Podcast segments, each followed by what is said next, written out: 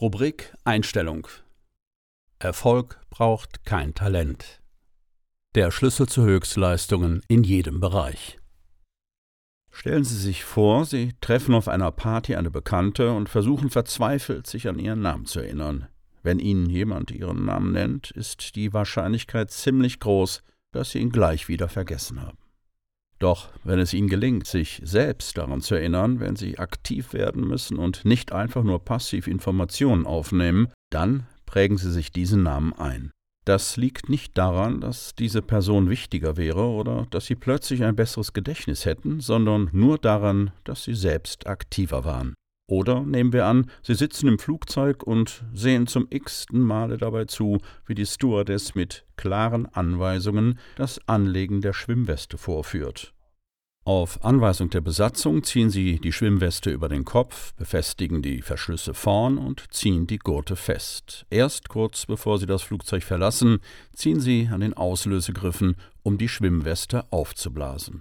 Sollte es erforderlich sein, benutzen Sie die Ventile an den Seiten der Weste, um diese aufzublasen. Nach einer Stunde Flugzeit gerät die Maschine in Turbulenzen und der besorgte Kapitän fordert die Passagiere auf, vorsichtshalber die Schwimmwesten anzulegen. Wie schnell wären sie? Wohin gehören nochmal die Gurte? Und wie bläst man die Schwimmweste auf? Stellen Sie sich dagegen vor, Sie sitzen im selben Flugzeug, doch diesmal schauen Sie nicht zu, wie sich jemand anders eine Schwimmweste anlegt, sondern Sie ziehen sie selbst an.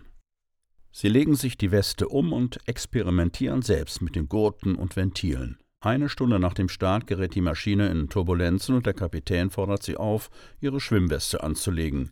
Wie viel schneller wären sie? Aktives Lernen basiert auf einem Widerspruch. Wenn wir uns zielgerichtet mit einem Gegenstand auseinandersetzen und uns dabei das Recht zugestehen, Fehler zu machen und dumm auszusehen, dann werden wir klüger.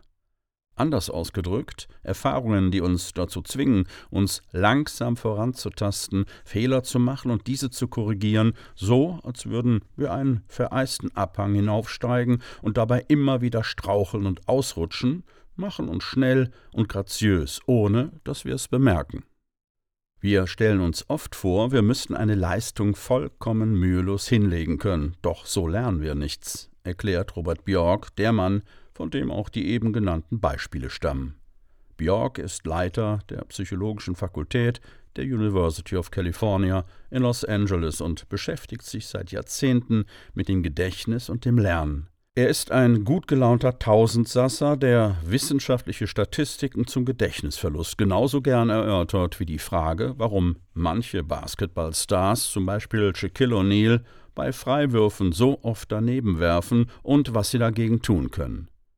Was anfangs wie ein Hindernis aussieht, kann sich langfristig als positiv herausstellen, meint Björk eine tatsächliche Begegnung und, wenn sie nur ein paar Sekunden lang dauert, nützt mehr als hundertmal Zuschauen. Als Beleg zitiert Bjork ein Experiment des Psychologen Henry Rödiger von der Washington University in St. Louis. Studenten sollten einen naturwissenschaftlichen Text studieren und wurden dazu in zwei Gruppen eingeteilt. Gruppe A beschäftigt sich vier Unterrichtsstunden lang mit dem Text. Gruppe B erörtert den Text dagegen nur eine Stunde lang und schrieb in den folgenden drei Stunden Prüfungen.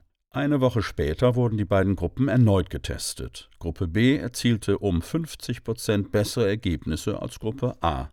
Die Studenten hatten nur ein Viertel der Unterrichtszeit auf den Text verwendet und trotzdem mehr gelernt.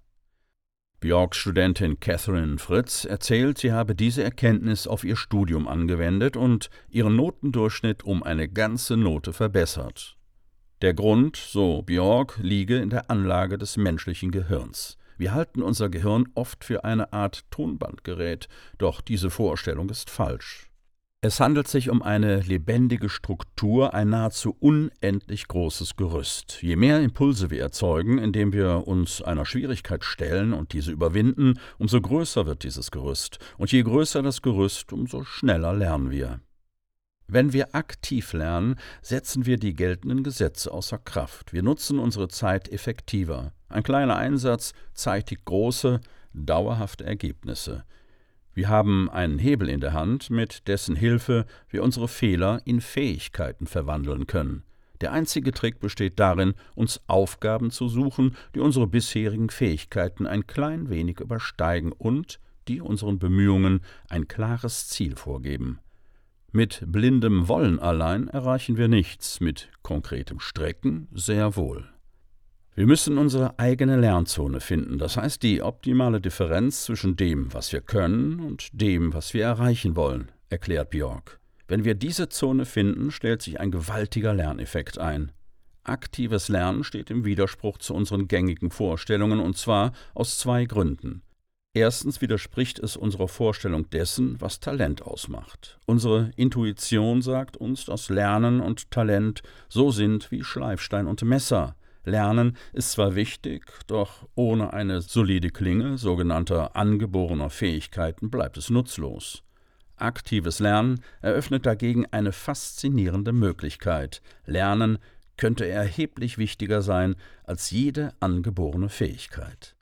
Zweitens erscheint uns aktives Lernen paradox, weil wir plötzlich Dinge auf uns nehmen sollen, die wir gern vermeiden würden. Fehler nämlich, um diese in Fähigkeiten zu verwandeln. Dies war ein Auszug aus Daniel Coyles Erfolg braucht kein Talent. Erschien als Taschenbuch im Verlag Riva.